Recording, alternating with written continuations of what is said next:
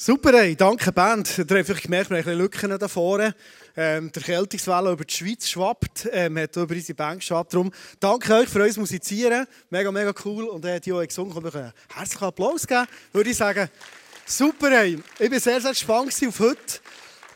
Ganz ehrlich gesagt, da, wer ist heute überhaupt da? Während dem WM-Final Celebration gemacht, haben wir glaube noch nie gemacht. Meistens haben wir noch grilliert, vorher, nachher, wie auch immer. Das heisst, äh, wir müssen schnell den Zwischenstand haben. John, wie viel steht Immer noch 2-0 für die Argentinier. 2-0 immer noch. He? Gut. Wer ist für Argentinien? Vielleicht schnell Hurti. Argentinische Fan. Hey, go. Ich mag den Gauchos wieder mal so richtig. Wer ist für Frankreich? Allez les. Gut. Oh, schön. Wenn wir noch schnell beten für Frankreich. Hey, ich finde im Fall super. Frankreich ähm, hat das Spieler voll mit Jesus unterwegs. Ich finde ihn stark. Olivier Giroud hat er vielleicht gesehen, sogar mit seinen Freunden einen Alpha-Live-Kurs gemacht. Äh, einfach weil das Brennen auch hat, wie du und ich. Ähm, nicht nur Goal schießen im Finale, es gar nicht überspielt heute, ähm, sondern auch Freunde in seinem Umfeld bringen, äh, zu Jesus bringen und genau solche Goal schießen. Hey, so genial. Du wirst merken, in dieser Message wird ganz, ganz viel auf dich zukommen. Meine Redeanteile sind relativ kurz. Ich werde am Anfang schnell einen Einstieg machen.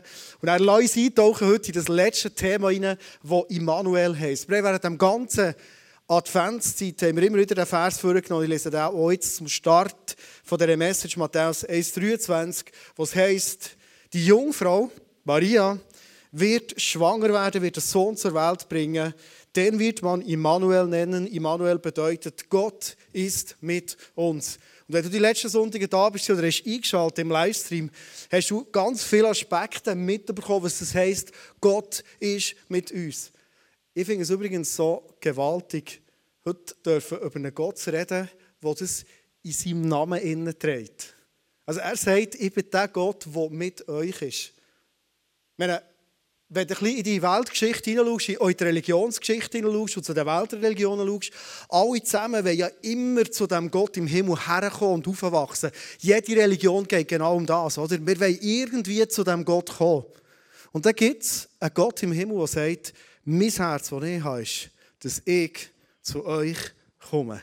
Und das ist Weihnachten passiert. Das ist Immanuel. Heute ist das Thema, wie finde ich wieder Hoffnung in meinem Leben? Ähm, jetzt vorhin die Umfrage schnell gemacht, wer ist Gaucho-Fan und wer ist äh, Frankreich-Fan. Vielleicht wäre es genau gleich spannend, so die Umfrage mal zu machen. Wie bist du heute hergekommen? Geht es dir so richtig gut? Geht es dir so vorweihnachtlich gut? Oder sagst du, hey, ich bin in meinem Leben so voller Hoffnung. Ich bin wirklich, ähm, hey, es, es könnte nicht besser sein. Weil manchmal sind wir im Leben so verschiedenen Orten unterwegs. Und wenn wir schon ein bisschen länger in dieser Welt unterwegs sind, in diesem Leben, merken wir, wie schnell dass das manchmal auch ändern um uns herum. Von enorm gut bis her zu wirklich Momenten, die nach Wildnis nicht nur schmecken, sondern wirklich Wildnis sind. Und wir haben heute noch mal ein bisschen eintauchen, so in Wildnismomente vom Leben. Wo jedes von uns, der schon mal in der Wildnis war, oder wenn du heute da bist und du sagst, ich selber bin in dieser Wildnis innen, weiss und merkt und erlebt es, dass manchmal, wenn man Wildnisfoss anschaut, oder wenn man im Leben vielleicht auf eine Wildnis zurückschaut, sieht das Ganze recht abenteuerlich aus, oder? Denkt irgendwie, ja viel lernen und es war spannend. Wenn du aber drin bist, fühlt es sich meistens nicht wirklich abenteuerlich an. Sondern ist manchmal geprägt von Zweifel, vielleicht eben von Hoffnungslosigkeit. Du weißt nicht, wie lange geht es. Du weißt nicht, soll ich diesen Weg gehen, soll ich diesen Weg gehen, wo ist der Ausweg? Bleibt es über Jahre so, wie auch immer? Die Wildnis, wenn du drin bist, die kann manchmal enorm bedrohlich sein. Wenn du mit dir ähm, nicht in die Weihnachtsgeschichte eintauchen, schon, die hat auch so spannende Wildnismomente, aber ich glaube, wir haben die letzten Jahre ein paar so Wildnismomente vorgenommen. Sondern ich werde heute sonst einen Mann vornehmen aus der Bibel, nämlich der Elia, der selber so in einem Wildnismoment drin war. Der Elia hat zu einer Zeit gelebt, wo der König Ahab ist König war. Und der König Ahab, das ist nicht wirklich ein gottesfürchtiger Mann gewesen. Er hat ähm, eine Königin aus einem anderen Volk, Isabel hat sie geheißen, die hat andere Götter in das Land hineingenommen. Und ist so in einer spannungsgeladenen Zeit drin gewesen.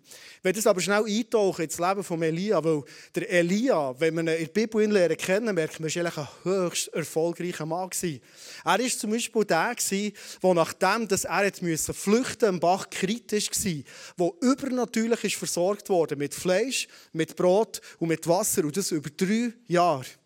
Der Elia war aber auch der, der ein ähm, Wunder und das andere hat erlebt, wie zum Beispiel, er war auf der Flucht, kommt zu einer alten Frau, die einen Sohn hat und die waren mega arm. Und wo er dorthin kommt, sagt er ihr, hey, kannst du nicht, ja so Hunger, kannst du mir nicht irgendetwas backen? Und sie sagt, hey, das ist mein letztes Mehl, mein letztes Öl. Er segnet es und das Mehl und das Öl, das geht ein Jahr lang nie mehr aus. Das ist ein riesen Wunder. Weitere Wunder, die er erlebt. Der Sohn ist irgendwann gestorben. Der Elia legt sich über ihn und weckt ihn vom Tod wieder auf. Wer hat das für uns schon mal erlebt? Ich denke wahrscheinlich niemand. Ein riesen Wunder. Er hat erlebt, wie er so zu einem Showdown ist gekommen. Nämlich, als es darum ging, die Priester von dieser Königin Isabel, die gesagt haben, wir haben Macht auf dieser Erde, zu diesen Priestern von dem Gott von Israel, wo er gesagt bin der Allmächtig. Und die beide so, kennst du die Geschichte vielleicht, so Opferaltär aufbauen. Und es ist darum gegangen, welcher von diesen zwei Altären, von diesen Baalspriester, Aschera-Priester oder von Gott Israels, kann jetzt entzündet werden, ohne dass jemand Feuer legt. Und ähm, die Baalspriester sind darum umtanzelt, ein paar Mal haben gesungen und gemacht und es ist kein Feuer gekommen, der Altar hat nicht brennt. Und der Elia, wie es nicht schon genug war, dass irgendein Feuer einfach kommen kann, hat er noch Wasser darüber abgetan. Es hat, es hat richtig geflotscht vor Wasser, es war ein Wassergraben drumherum. Und aufs Wald geht Feuer vom Himmel und selbst das Wasser brennt. Also, wer das schon mal gesehen Wasser brennt? Ähm, eh noch nie, definitiv nicht. Ein riesen Wunder. Nach drei Jahren Trockenheit gibt Gott dem Elia den Auftrag und sagt, es wird wieder regnen. Der Elia sagt es an und er erlebt, wie in diesem Moment nach drei Jahren wieder regnet. Also kannst du sagen, über Wind und Wetter hat er Wunder erlebt. Er hat Feuer vom Himmel oben erlebt. Er hat erlebt, die Leute vom Tod zurückkommen. Ehrlich kannst du sagen, also, wenn ein Mann voller Hoffnung ist, wenn ein Mann so richtig im Leben ist und denkt, hey, mir kann nichts passieren, dann ist es der Elia.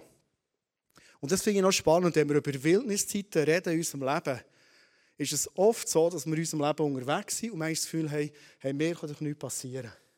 Es ist alles gut.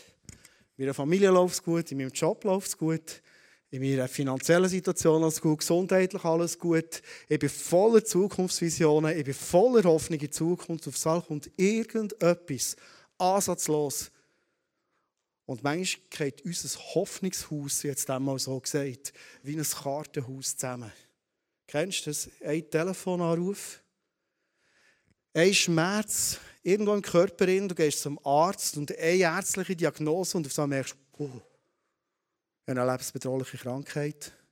Vielleicht mit Menschen, die du unterwegs bist und du das Gefühl hast, hey, es läuft alles so gut, es ist super, eine Aussage von einer Person und du merkst, du bist völlig aus dem Wind, durch den Wind, weil du merkst, irgendwo bin ich in Grundfest erschüttert. Eine Aussage, ein Telefon, eine Diagnose, irgendetwas kommt in unser Leben hinein und alles geht zusammen. Bei Elia war es ähnlich. Fünf riesen Wunder, wo wir nicht mal im Ansatz schon etwas davon erlebt haben, hat er alle erlebt. Und da gibt es einen Satz in der Bibel. Die Königin von Ahab, Isabel, sagt nämlich, hey, du hast nicht nur ein riesen Wunder erlebt, sondern hast meine Priester noch umgelassen morgen um die gleiche Zeit bist du ein toter Mann. Und als Elia das hört, packt ihn die Angst. Eine Aussage. Er hat, nicht, er hat nicht schon irgendwie Kriegsknecht oder irgendetwas gesehen. Es hat nicht Säbelrassel gegeben. Eine Aussage.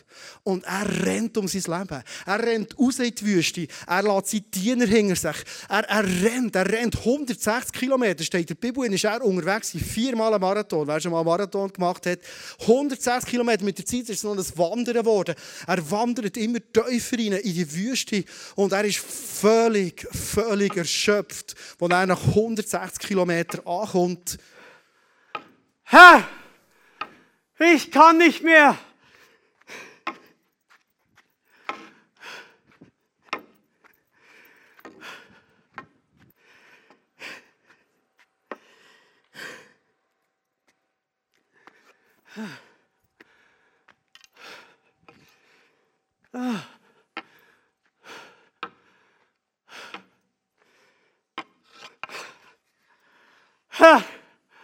Ich kann nicht mehr.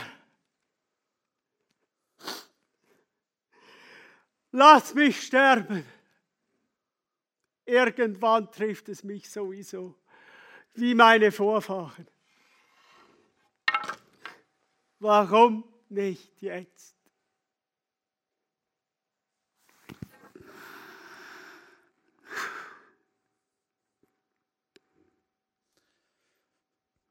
Wenn wir die Vorgeschichte kennen von Elia und vielleicht nur diese Szene gesehen hätten, dann könnten wir leicht davon ausgehen, was ist das für ein elender Trostpreis. Wahrscheinlich in seinem Leben noch nicht viel erlebt, wahrscheinlich noch nicht wirklich viel wirklich gut gelaufen, depressiv seit Jahren so kann man sich vorstellen. Von diesem Höhenflug aber zu dieser Niedergeschlagenheit innerhalb ein paar Tage, innerhalb 160 Kilometer, sieht alles anders aus. Und wir, die im Leben stehen, als Profis, sagen immer, ich glaube, wir haben alle zusammen schon vergleichbare Situationen erlebt. Wie komme ich wieder zur Hoffnung? Wie? Was hilft mir jetzt zu wissen, dass der Gott im Himmel heißt Immanuel, Gott mit uns? Wie erlebe ich das ganz konkret? In der Geschichte von Elia sehen wir etwas, was nämlich später ist passiert. Und ich glaube, das ist ganz, ganz ein wichtiger Punkt, den wir lernen aus dieser Geschichte heraus, für Zeiten so in der Wildnis sind. Etwas, was Gott uns Menschen durch die ganze Bibel durch immer wieder verspricht. Wenn in der Bibel steht, manchmal oder werden noch Größeres erleben von grossen Wunder. Und wer von denen hat nicht schon für das betet und hat vielleicht noch nichts gesehen von dem und denkt, manchmal, was soll ich mit Johannes 14,12 mit so Aussagen?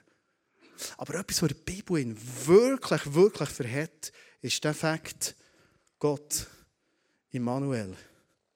Der Gott, der versorgt mit Essen,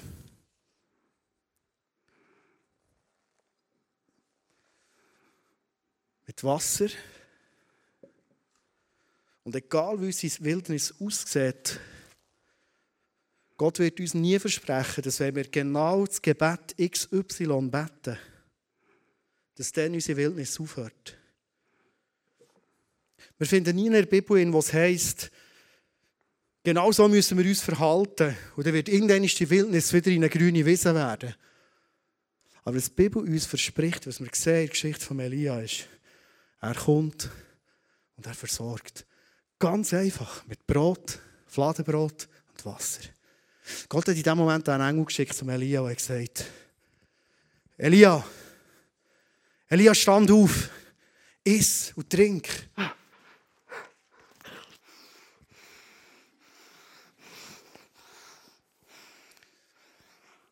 Also, ich weiß nicht, wie es geht. Äh, Ironman-Reff und nach 160 Kilometern der erste Verpflegungsposten, da willst du wahrscheinlich noch hastiger essen als der Elia, oder? Oder? Wer noch könntest du überhaupt, genau. Also ich glaube, die Gier, die du hier spürst, ist nicht nur gespielt, sondern völlig nachvollziehbar. Aber die Schöpfung vom Elia war gross. Und vielleicht bist du heute da und du fühlst dich erschöpft, weil deine Wildnis schon lange geht. Vielleicht kennst du Menschen in deinem Umfeld, wo du vielleicht schon lange ermutigen willst oder merkst, die Wildnis geht schon so lange und sie sind erschöpft. Der Elia ist wieder eingeschlafen. Der Engel kommt wieder zu ihm und sagt, Elia, Elia, stand auf, iss, trink, nimm noch mehr. Hey, du hast so eine lange Reise vor dir. Du bist 40 Tage unterwegs gewesen. Du dich richtig gut verpflegen, was du brauchst.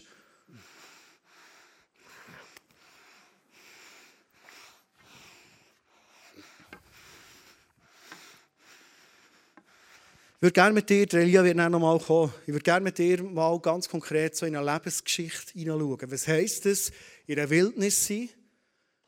Gott, der Immanuel Gott kennen, aber nicht wissen, wie geht die Wildnis weiter und wie reagiert Gott zu mir in dieser Wildnis. Wir haben in dieser Weihnachtsserie immer wieder Leute eingeladen, die Interview geben, die erzählen, wie sie das in ihrem Leben erleben. Wir werden jetzt eine Frau auf die Bühne bitten, ihr Name ist Debbie, Josi, eine Mutter von Nagil, die wird erzählen, wie deine Wildnis in den letzten Jahren ausgesehen und wie vielleicht ganz ähnlich wie beim Elia scheinbar so vieles Gutes gelaufen im Leben.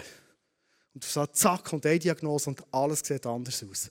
Lass uns Debbie herzlichen Applaus geben, du auf die Bühne kommst und äh, uns die Bühne schnell einrichten für das Interview.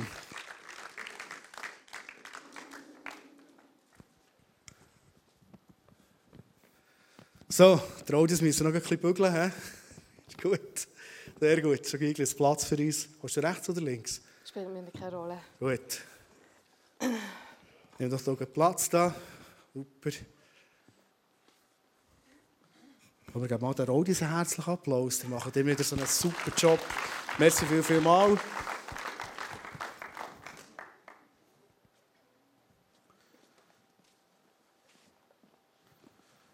So, tipptopp. Wir brauchen noch etwas zu trinken, gell? sonst können wir nicht nur davon reden, wir müssen es wirklich haben. Sehr gut. Willst du noch einschenken? Hey, das wäre mega lieb. Ja, ich heute muss arbeiten. Heute muss arbeiten. Auch wenn Sonntag ist. Merci viel, viel mal. Gut.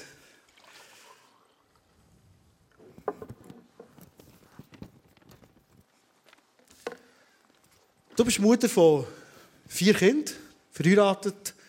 Wie ich das von außen beurteilen kann, schon seit Jahren glücklich mit dem Tom. Jahrgang 75, genau. 9. Juli sind gute Männer, würde ich sagen. Das ist super. Wie gesagt, vier Kinder. Der wohnt im Moment in Poleren. Schon länger, eigentlich in einem wunderschönen Haus, das ihr bekommen könnt kaufen. Mega schön. Du selber schaffst in Pflege. Ähm, du dich gerne für Menschen investieren. Und äh, wir können bei euch auch sagen, ihr seid als Familie über Jahre so auch happy unterwegs gewesen. So vieles ist so gut gelaufen. Ähm, wir haben uns gefreut mit euch und so weiter. Das Leben wie im Schnürli. Und aufs Mal kommt so eine Diagnose. Das ist jetzt etwa zehn Jahre her, was es dein zweitältesten Gil John nicht mehr gut geht. Was ist genau passiert in den letzten Jahren? Was hat das mit dir gemacht? Genau, wir haben wirklich glücklich gestartet, wie du es hast gesagt. Wir hatten ja den Kinderwunsch, gehabt, haben die Kinder bekommen. Also schon das war für uns ein riesiges Geschenk. Die Kinder kommen dann noch mal kurz zurück. Und ja, vor gut zehn Jahren ähm, ist der zweitälteste Bub, der John, einfach wirklich schwer krank geworden. Und es hat circa schon laut der Ärzte mit sieben, achtjährigen angefangen. Es ist einfach immer wie schlechter gegangen. Er war bleich, er hat seine Strahlen verloren, er hatte keine Energie mehr, hat nur noch gehustet. Und äh, nach x Mal zu den Ärzten gehen und dort die Ärzte auf hinweisen, schaut doch mal, mit dem Kind stimmt etwas nicht, sind wir auch immer wieder heimgeschickt worden mit irgendwie der Diagnose Asthma oder so, oder Grippe und das muss halt irgendwie durchgemacht werden, was auch immer. Wir sind auch nicht ernst genommen worden. Und äh, ja, bis eigentlich der Moment gekommen, wo der John nur noch Haut und Knochen war und wir definitiv haben gemerkt haben, etwas stimmt einfach nicht. Der hängt noch an einem Fädeli und jetzt gehen wir auf den Notfall. Und so sind wir, haben wir ihn ins Auto gepackt, sind auf einen Notfall auch dort wirklich eigentlich wieder heimgeschickt worden, bis ich gesagt nein, es ist einfach fertig, das Kind hat etwas. Jetzt muss man einfach heranschauen. Dann hat der Arzt so ein bisschen widerwillig gesagt, okay, dann tun wir ihn halt gleich noch röntgen. Äh, das Ding war einfach auch, gewesen, äh, man hat schon nichts mehr gehört, man hat keine Geräusche mehr gehört auf seiner Lunge, darum haben sie alle immer das Gefühl gehabt, da ist nichts. Dann haben sie gesagt, schaut her. Und dann habe ich schon gehört, wo wir haben gewartet wie sie im Röntgen haben gesagt, sollen wir die Insel anrufen, das ist nicht gut. Und so hat eigentlich die ganze Geschichte angefangen. Am Anfang haben wir noch nicht gewusst, dass die Diagnose Krebs ist. Äh, man hat sehr lange gesucht und geschaut und gemacht und da, bis wir dann wirklich definitiv die Diagnose haben bekommen dass das Kind schon sehr stark fortgeschrittenen Lungenkrebs hat. Schon so, dass eigentlich wirklich der linke Lungenflügel schon gar keinen Sauerstoff mehr hat in sich hatte. Genau. Du hast noch Bilder mitgebracht, die uns das eindrücklich belegen aus dieser Spitalzeit. Wie alt war John denn? John ist dann elf geworden. Ja. ja. Okay. Narben. Ja, genau. Das sind so die ersten Fotos, wo der John nach sehr, sehr happigen äh, Operationen auf der Intensiv liegt ähm, wo man die Eingriffe müssen machen und auch nicht hat gewusst, können wir das Kind überhaupt noch mal heimnehmen. Genau. Das sind Fotos, Eindrücke, von denen haben wir sehr wenig. Ähm, es hat mir alle so weh getan, das Kind so zu fotografieren, dass wir gar nicht viele Fotos haben. Und auch jedes Mal, wenn wir die vornehmen und anschauen, passiert einfach etwas mit unseren Herzen. Also das sind Momente, wo, wo man zurückgespult wird in, in ganz tiefen Schmerz. Vielleicht ganz kurz so, heute, was ist passiert noch in den letzten Jahren? Amputation ist gekommen, vom einen Lungenflügel, gell? wie, wie geht es mit John heute medizinisch gesehen? Genau, hat, äh, er hat ein paar Operationen gehabt. Wir haben wirklich die Diagnose bekommen, dass er sehr, sehr äh, lebensbedrohlichen, ganz bösartigen, schnell streuenden Krebs hat. Also er hat auch wirklich die ganzen Lymphbahnen befallen mit schlummernden Krebszellen.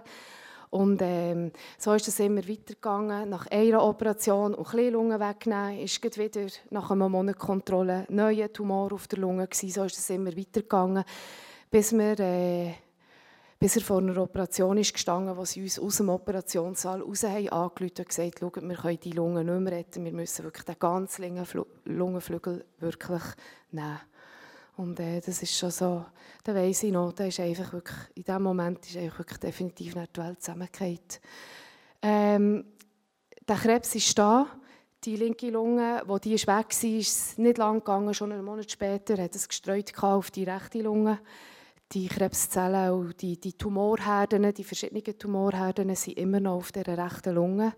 Äh, in den letzten anderthalb Jahren hat durch das äh, John vier Pneumothorax gemacht. Man hat von Pneus, das ist äh, das Kollabieren von der Lunge, hat wieder Eingriffe gehabt, happige Eingriffe, wo es wieder um Leben und Tod ist gegangen, wo wir nie haben gewusst äh, von den Ärzten her, die uns haben gesagt es ist 50 zu 50 Prozent, entweder schafft er es oder dann schafft er es nicht. Also noch die letzte dieses April gehabt, wo wir einfach immer so vor dem Tod, wum, einfach vor dem Tod sind gestanden und nicht haben gewusst, ja, kommt unser Kind überhaupt mal noch heim. Trotz allem ist eigentlich der Zustand, er ist auch hier, das ist ein Wunder, gut, er lacht. Die, die ihn kennen, würden nicht sehen, dass er so krank ist. Das ist einfach, von dem her, er hat äh, ja, wirklich im Sommer können die Lehre abschließen als Landschaftsgärtner. Der allgemeine Zustand ist eigentlich trotz allem bis auf Einschränkungen und Lungenschmerzen eigentlich fast tagtäglich zurzeit gut. Mhm. Aber man merkt, das Ganze ist doch sehr unmittelbar. Eben Im Frühling der letzte Pneu noch schon immer wieder die, die Hiobsbotschaften. Ähm, was macht das mit deinem Mutterherz? Oder die Frau hat immer in diesen Situationen noch. Du bist eine gläubige Frau, du kennst Gott schon seit Kind. Aber kommt da nicht auch Anklage in dein Herz hinein, in dein Mutterherz hinein? Doch, am Anfang, wo die Diagnose kam, ähm, ja, ist einfach eine Welt zusammengebrochen für uns alle als Familie. Und auch für mein Mutterherz. Irgendwie, ich glaube, es gibt nichts Schlimmeres für eine Mutter, als wenn eigenes Kind plötzlich krank ist. Oder auch sonst irgendwie durch schwierige Lebenssituationen geht, habe ich immer das Gefühl, das nimmt mehr als Mutter wie direkt meine Organe mit. Einfach, ich kann das nicht erklären. Das ist ein Schmerz, wo, wo ich wie merke, äh, mit dem konnte ich nicht umgehen. Und was dazu ist gekommen, wie ich es vorhin schon angetönt habe, wir haben äh, in, in, ganzen, diesem ganzen Kind dürfen überkommen, ich sage dürfen überkommen, haben wir sechs andere Kinder auch noch verloren. Fünf vor dem Erstgeborenen und eins Mal noch zwischendrin. Und das waren alles Kinder, die zwischen der 11., 12. Schwangerschaftswoche und der 16., 17. Schwangerschaftswoche sind verloren gegangen. Und da ist man gleich auch schon lange schwanger, oder? Mit äh, 16 Wochen. Und äh, das dann kam, mit ihrer Diagnose, habe ich wie gewusst, ah, super, Vater im Himmel Jetzt hast du uns zwar die Kinder geschenkt, nach dieser Durststrecke von diesen Fehlgeburten.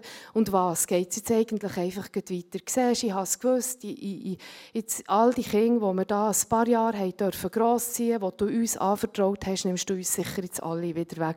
Das ist so meine erste, einfach auch mal in dieser Hoffnungslosigkeit die Anklage an Gott. Genau.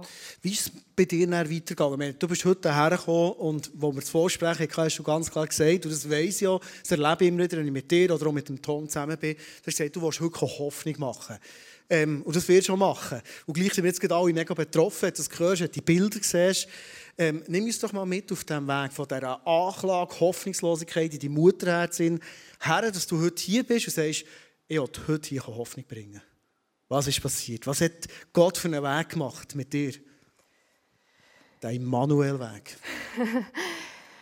ja, irgendwie mit der Zeit habe ich wie gewusst, nein, in diesem ganzen Schmerz, wo wir wie nicht können einordnen konnten, muss, äh, weiss ich doch einfach, aber Gott ist nicht so. Er will uns nicht fertig machen hier auf dieser Welt. Er meint es doch gut mit uns. Und und, und ja, was soll denn das? Und, und was willst du, was hast du mit uns vor? Und so habe ich doch einfach gewusst, ja, ich will, ich will doch trotz allem will ich an den Vater im Himmel glauben, dass es den gibt.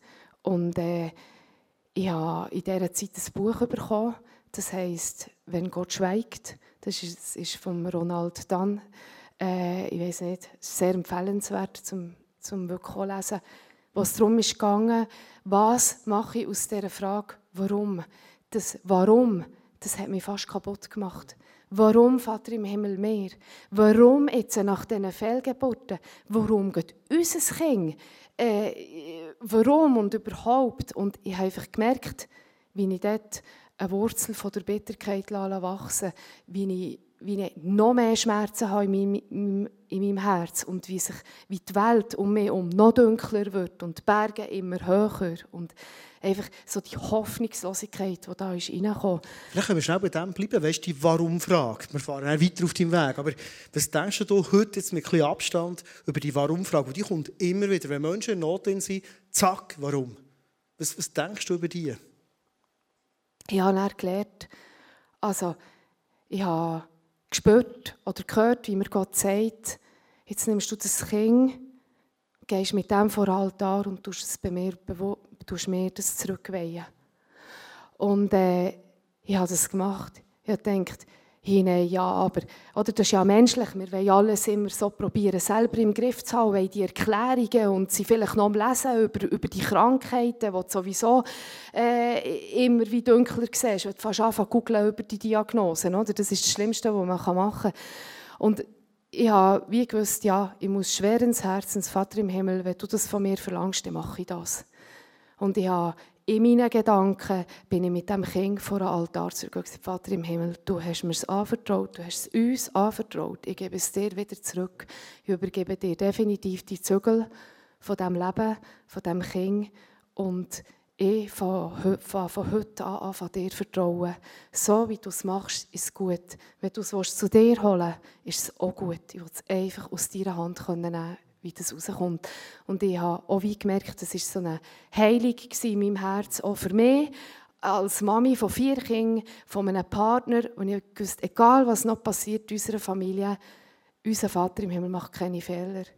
Und ich habe ihm so wie das Leben wieder, also wieder wie zurückgeweht von John ich bin ein hartnäckig wegen dieser Warum-Frage. Nochmal. Weißt, weil, weil wirklich, das kommt immer wieder und ich probiere immer die Leute zu ermutigen, von dieser Frage wegzukommen. Aber dann habe ich eben das Gefühl, mit den Leuten anschauen und sagen, ja, was hast du schon Schlimmes in deinem Leben erlebt? Du hast jetzt so etwas Schlimmes erlebt. Was denkst du über die Warum-Frage? Warum ist die so, ich sage jetzt mal ganz provokativ, also sinnlos? Hilft uns nicht? Ich habe einfach gemerkt, wie die Warum-Frage, die zerfrisst die. Kann für deine Seele den Tod bedeuten. Du, Du, es, es gibt, ich, ich denke, wir haben einen Gott im Himmel, der unser Leben geplant hat, der unser Leben im Griff hat. Und er hat uns nicht versprochen, dass wir hier immer alles Judi super werden haben. Und äh, äh, es ist auch so viel gebetet worden für ein Wunder und bis jetzt hat das Wunder nicht passieren von der Heilung. Und ich habe einfach wie gemerkt, wenn ich an dem Warum bleibe hängen, macht es mich bitter, macht es mich krank. Und dann würde ich depressiv äh, oder hungern aus, was auch immer. Danke, erzählst du das mal. Also es ist wie aussichtslos, genau. mit dieser Frage überhaupt weiterzukommen. Genau. Ja. Ich denke einfach auch, ich habe gewusst, unser Vater im Himmel ist so allmächtig. Sein, seine Gedanken, die er hat über uns, können wir oftmals gar nicht verstehen. Die sind so hoch. Und ich habe wie gemerkt, ich muss hören, die Warum-Frage umwälzen ich habe dann wie gemerkt, ich muss aus dem Warum ein Darum machen. Und äh, das hat mich so, hat mich so, wie soll ich sagen, es hat mich geheilt in, in, in diesem Bitterwerden. Innen. Aus dem Warum ein Darum zu machen. Und mit dem Darum, von dann an bin ich einen Schritt zu diesem Boot aus, von dieser probieren, menschlichen im Griff behalten und dieser Sicherheit, habe ich einen Schritt zum Boot ausgemacht und gesagt, ja, darum, Vater, jetzt ist es einfach so. Und wenn ich diesen Schritt aus dem Boot raus mache, von dann an wirst du definitiv, äh, kann ich dir vertrauen, dass du es gut machst. Und, und bei so einer, das Gefühl gehabt, trotz dem Schritt aus dem Boot bin ich wie in eine Sicherheit hineingelaufen von dann an. Danke, erzählst du das mal so klar. Das finde ich so stark. Einfach zu merken, es bringt nichts, sondern es ist destruktiv am Ende des Tages. Und jetzt zu hören, was hat es mit dir gemacht, mit deiner Seele gemacht, mit deinem Herz, ist mega eindrücklich. Das ist aber ganz viel noch so konkret erlebt. Auf diesem Hoffnungsweg nehme ich es doch ein paar Schritte weiter. Wie, wie hat der Immanuel Gott geredet und hineingewirkt? Ja, ich bin auch jemand, ähm, ich habe mich jetzt nicht verzogen in einen Raum und konnte Bibli, Bibli, Bibli lesen. Ich habe gemerkt, nein, das geht nicht. Ich habe gemerkt, ich bin ein Mensch, ich muss raus, ich muss in die Freiheit, ich muss in die frische Luft, ich muss mich bewegen Und das ist so, der Wald ist ein Element geworden für mich. Wir als Familie haben ähm, dort, wo wir wohnen, wirklich in den Wäldern und nebenaus, haben wir immer so einen Kreis gehabt, wo wir sind gelaufen am Sonntagmorgen und dort haben wir im Wald innen wirklich fernab von den normalen Wegen, wo die Leute gelaufen sind, haben wir unser Holzkreuz gemacht an, an einem Baum mit einem Plätzchen, das so vermoset war. Und mit der Zeit war dann auch das Kreuz so vermoset, ganz schön. Und das waren für uns immer so heilige Momente. Gewesen. Auch wenn wir einfach Momente hatten, wo wir nur noch hätten können rennen und einfach wirklich nicht mehr vorher haben gesehen sind wir dorthin und gesagt, komm, wir machen unsere Kreuztour. Und sie einfach vor das Kreuz und, und haben gebetet. Und dann haben wir es meistens erlebt, dass die Sonnenstrahlen durch die Bäume durch sind und uns angeleuchtet haben und wir einfach so aufgetankt haben ein Ding, wo mir Gott bis heute einfach so begegnet, ist, ähm, ja, Fotos mitgenommen. Das finde ich eben so lustig, du bist nicht einfach in die Stube Bibel lesen, genau. sondern Gott hat die Bibel zu dir gebracht, ja. oder?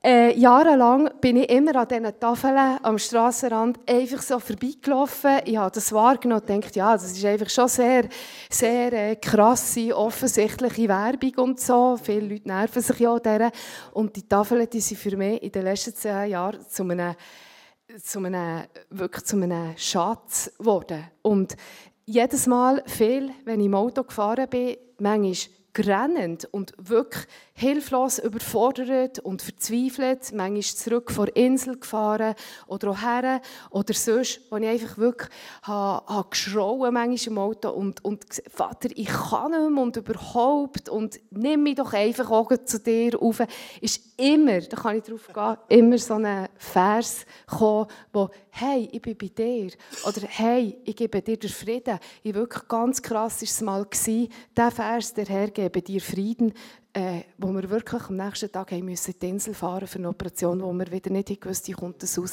Und am Abend vorher ist am Strassenrand der Vers gestanden.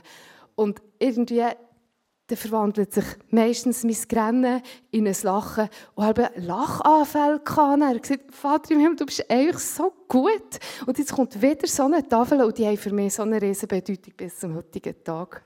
Das ist eines von den die ich rausgenommen habe, mit dir geredet im Vorfeld. Da hast du mir erklärt, schau, das Thema heute ist eine Hoffnung. Für das überhaupt Hoffnung kann kommen in mein Herz hinein, muss zuerst wieder Frieden sein in meinem Herz.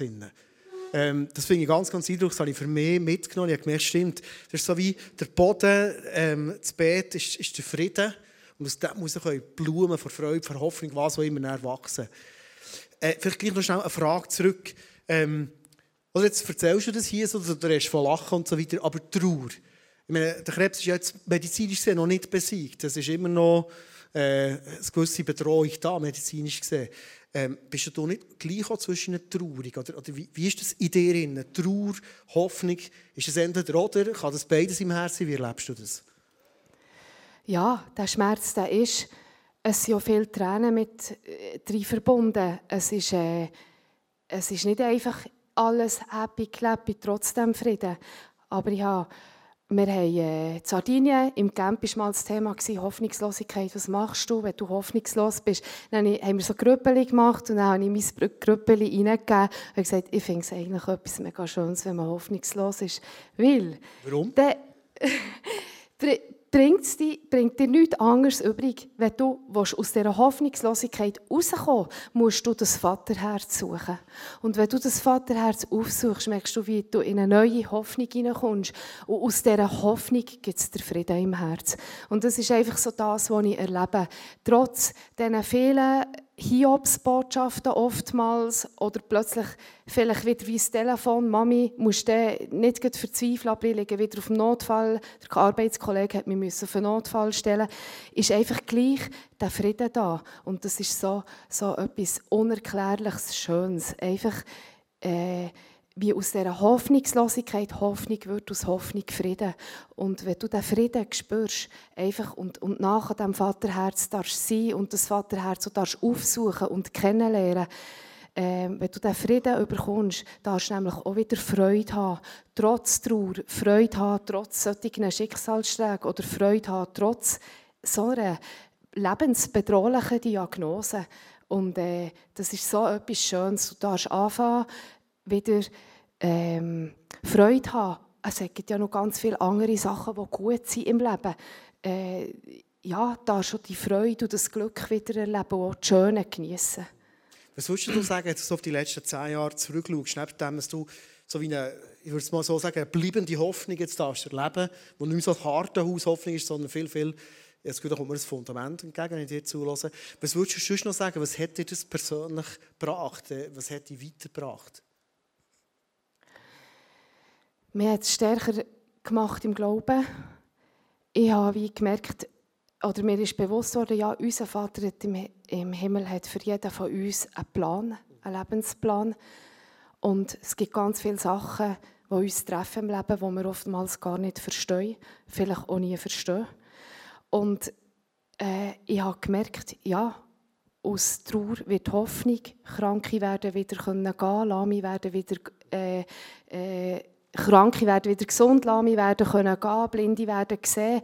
Und ich habe, ich habe gewusst, ja, wenn das Wunder hier auf der Erde nicht sichtbar äh, passiert, äh, es werden alle werden geheilt, alle werden gesund. Aber vielleicht erst, wenn sie an diesen Himmelstor stehen äh, für, und zum Vater im Himmel endgültig kommen. Und, und das ist einfach so das, was ich erlebe im Alltag. Ja, ich konnte lernen gehen, aus dem Warum ein Darum machen. Das ist manchmal ein, das ist ein Entscheid. Das ist für mich oftmals ein tagtäglicher Entscheid. Was mache ich heute? Was mache ich aus diesem Tag? Was mache ich aus dieser Situation? Und das Warum ja, darum, Vater im Himmel, es ist so und jetzt würdest du mir helfen. Da erlebe ich einfach extrem äh, die Ruhe und den Frieden und, und mache mich schlussendlich auch stark, weil ich merke, ja, ich erlebe, wie der Herr da ist, jeden Tag neu. David, zum Schluss, du hast ganz viel erzählt. Ich glaube, wir haben von verschiedensten Aspekten etwas mitnehmen jedes von uns. Vielleicht gleich noch mal so in ein, zwei Sätzen. Wie würdest du das beschreiben? Wie finde ich wieder Hoffnung? Das ist die Frage von heute. Was gibst du uns mit so als Schluss? Ja, ich wünsche jedem von uns, dass wir aus dieser Warum-Frage dürfen ein Darum machen. Anfangen vertrauen. Anfangen den Schritt aus dem Boot rausmachen, auch wenn das ganz viel Kraft braucht. Ganz viel Vertrauen.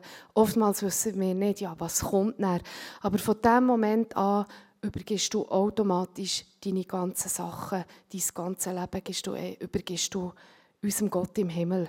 Und ich wünsche uns allen, dass wir das einfach machen können, jeden neuen Tag, und das Vertrauen bekommen und einfach auch uns immer wieder dürfen sagen, ja, der Plan, wo unser Vater im Himmel hat, ist gut für uns und ich will es so nehmen, wie es kommt und will dankbar sein ähm, für jeden Tag, wo, wo ist. Du hast noch ein paar Bilder mitgebracht zum Schluss. Lass dich die noch schnell schauen, als Abschluss. Darfst du gerne kommentieren. genau. Ich habe auch gelernt, einfach in dieser Geschichte in den letzten zehn Jahren auch die kleinen Wunder gesehen. Manchmal äh, suchen mehr Menschen so die grossen Wunder und, und, und, und wollen auch von denen erzählen. Und die passieren auch. Und das, ich mag das auch jedem gönnen, der die grossen Wunder erlebt. Und ich habe einfach gemerkt, ja, der John ist bis heute nicht geheilt. Aber ich habe angefangen, einfach die, an den kleinen Wunder auch Freude zu haben. Zum Beispiel so ein Wunder ist der 18. Geburtstag äh, wo wir haben gefeiert. Das Bild von der Brücke, wo er drüber läuft, wo wir ihn sinnbildlich am 18. Geburtstag auch drüber haben geschickt und, und empfangen haben mit goldigem Konfetti. Und äh, äh, auch das Surfbild, der John darf seine geliebten Hobbys auf dem Wasser ausführen, das sind alles Wunder. Das sind alles Wunder. Jeder Geburtstag ist ein Wunder, weil wo der John ist erkrankt, haben sie uns gleich mal gesagt, genießen jeden Tag, das kommt nicht gut, das Kind, wir sehen keine Möglichkeit, dass das Kind irgendwie überlebt, weil man auch nie eine Therapie für die Art Krebs. Und das sind genau auch so Wunder. Und ich merke einfach, manchmal, oftmals streben wir so nach diesen riesen Wunder. Und dabei kommt Gott auch ganz still bei uns vorbei, immer wieder mit so kleinen Sachen, wo wir so dürfen anfangen, Freude haben daran, wo er uns Zeichen schickt, wo wir auch dürfen merken, ja, er ist da.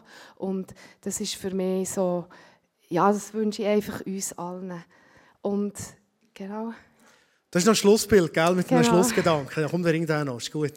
Mein Schlussgedanke ist auch, ich habe einfach gemerkt, unser Vater im Himmel ist unser Brückenbauer. Er verspricht uns im Psalm 23, dass er durch tiefe, dunkle Täler wird mit seinem Steck und Stab uns begleiten Und ja, ich denke, wir erleben alle immer wieder so tiefe Täler und dunkle Schattenseiten. Und, und, und das ist so das Bild, das ich immer wieder auch gemerkt habe, wenn ich zurückschaue, sehe ich, wie aus diesen dunklen Teufentälern, wo wir oftmals als Familie nicht mehr gewusst, wie wir wieder raufkommen, dass wir gar nicht selber rauf müssen, sondern dass uns Gott immer wieder einfach die Brücken baut und äh, ich finde das so besonders schön mit dem Nebel. Oftmals sehen wir gar nicht, was innen ist. Aber er baut uns die Brücken einfach über die Situationen, wo wir drinnen stehen, über die Diagnosen, über die Schicksalsschläge, ist er unser Brückenbauer. Und das ist also etwas, was ich wirklich uns allen wünsche, dass wir es immer wieder erleben dürfen, dass unser Vater im Himmel einfach unser Brückenbauer ist.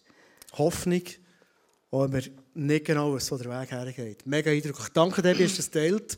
Und lass uns David zum Schluss ganz herzlich einen warmen Applaus geben. Merci viel, viel mal. So stark.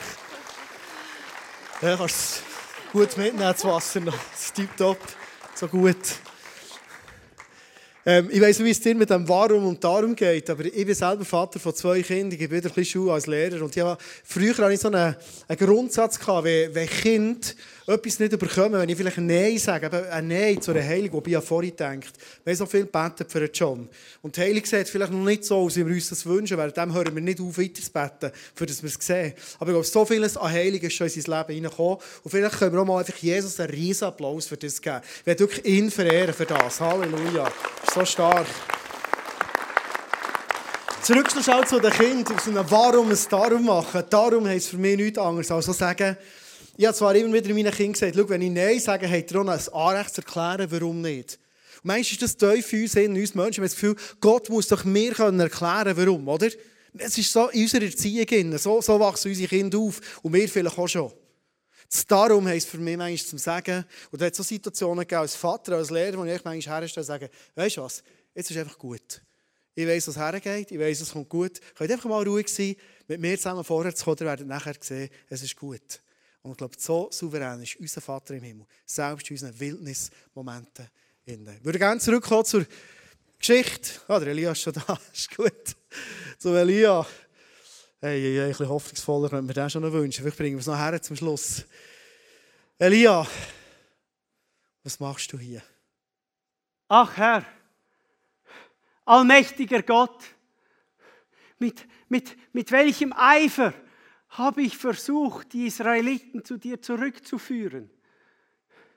Denn sie haben den Bund mit dir gebrochen, deine Altäre niedergerissen, deine Propheten ermordet. Nur ich bin übrig geblieben.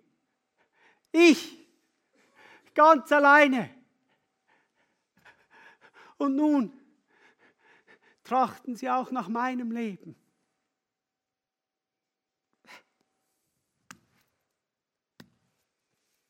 Kennst du das aus deinem Leben? Du hast alles gegeben. Du, du bist der Einzige, der Gutes hat. Und trotzdem ist Wildnis, trotzdem sieht es so aus. In dem Moment passiert, und mit dem müssen wir abschließen, dieser Message, in dieser Geschichte etwas.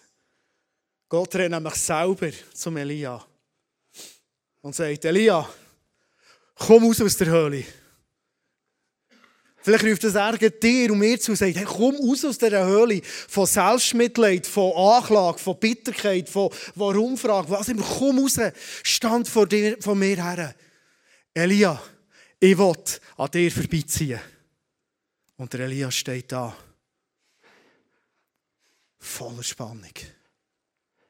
Und Gott kommt. Aber wie? In dem Moment zieht ein Sturm vorbei. Herr, bist du hier? Herr, bist du hier? Aber Gott war nicht in diesem Sturm drin. Ein bisschen später kommt ein Erdbeben. Und zwar heftig. Herr, Herr, Herr, du hier? Herr! Aber Gott war noch nicht in diesem Erdbeben drin. Gleich darauf kommt ein Feuersbrunst. So richtig Feuer. Alles hat sich rot verfärbt. Der Elia wieder, voller Fragen. Herr, Herr, bist du hier? Herr, bist du hier? Aber Gott war schon nicht an diesem Feuer. Und jetzt äh, steht in der Bibel, kommt ein feines Säuseln zum Elia. Ein feines Säuseln. Hörst du es fast nicht, gell? Ganz, ganz fein. Und da drin war Gott. Gott schaut Elia an. Und er flüstert völlig zu ihm und sagt, Elia, was machst du hier? Elia, ich bin dir gefolgt in die Wüste. Du bist kein Moment allein gewesen. Ich bin bei dir. Hey, ich sehe dich. Ich versorge dich. Ich bin dein guter Vater. Ich komme mit dir. Ich werde dich nie verlassen. Du kannst jeden Moment mit mir rechnen.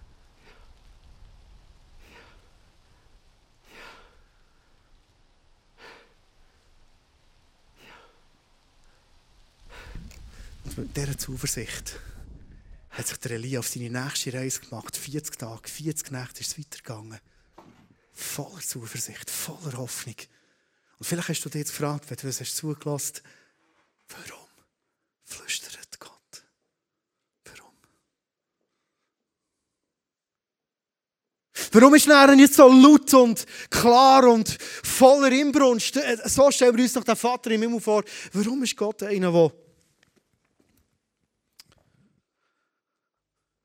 kommt und flüstert? Jetzt muss die Band ganz ruhig auf die Bühne laufen. Sonst stört es nämlich. Gott flüstert. Warum? Gott kommt zu dir und sagt, ich liebe dich. Ich bin so für dich. Ich habe noch so vieles mit dir vor. Warum flüstert Gott? Warum flüstert Gott? Wann kannst du zu einem Menschen flüstern? Gott flüstert, weil er uns ganz nach ist. Nur dann kann ich zu jemandem flüstern, wenn ich dieser Person ganz nach bin. Darum flüstert Gott.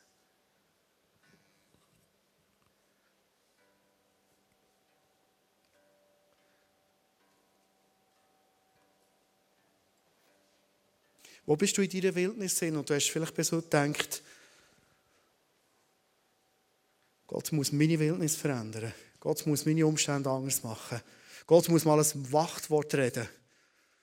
Gott muss mir eindrücklich begegnen. Es muss sich irgendwie wie alles aus den Fugen raus tun und, und es muss er seine mächtigen Arme bewegen. Macht er manchmal schon. Aber die Geschichte von Elia zeigt uns, dass Gott oft einfach flüstert, wer uns ganz nach ist. Gott ist dir ganz nach, egal wo du bist. Wir werden jetzt einen Song noch das letzte Mal hören. Vielleicht kennst du ihn bereits schon so extrem gut, weil du immer wieder im Dezember da warst. Der Song, der heisst Immanuel, Gott ist mit mir. Und du darfst den Song nochmal auf dich, vielleicht auf deine Wildnis oder am Livestream, wenn du dabei bist, auf deine Lebenssituation wirken Und deine Vorstellungen, wie Gott in das hineinwirkt, mal ganz bewusst loslassen sagen, könnte es sein, dass ich manchmal nach anderen Sachen Ausschau gehalten habe, wie Gott jetzt müsste. Und dann habe ich sein Flüstern gar nicht gehört. Gott ist bei uns ganz nach, bei dir, in deiner Situation. Und er flüstert in unser Leben hinein.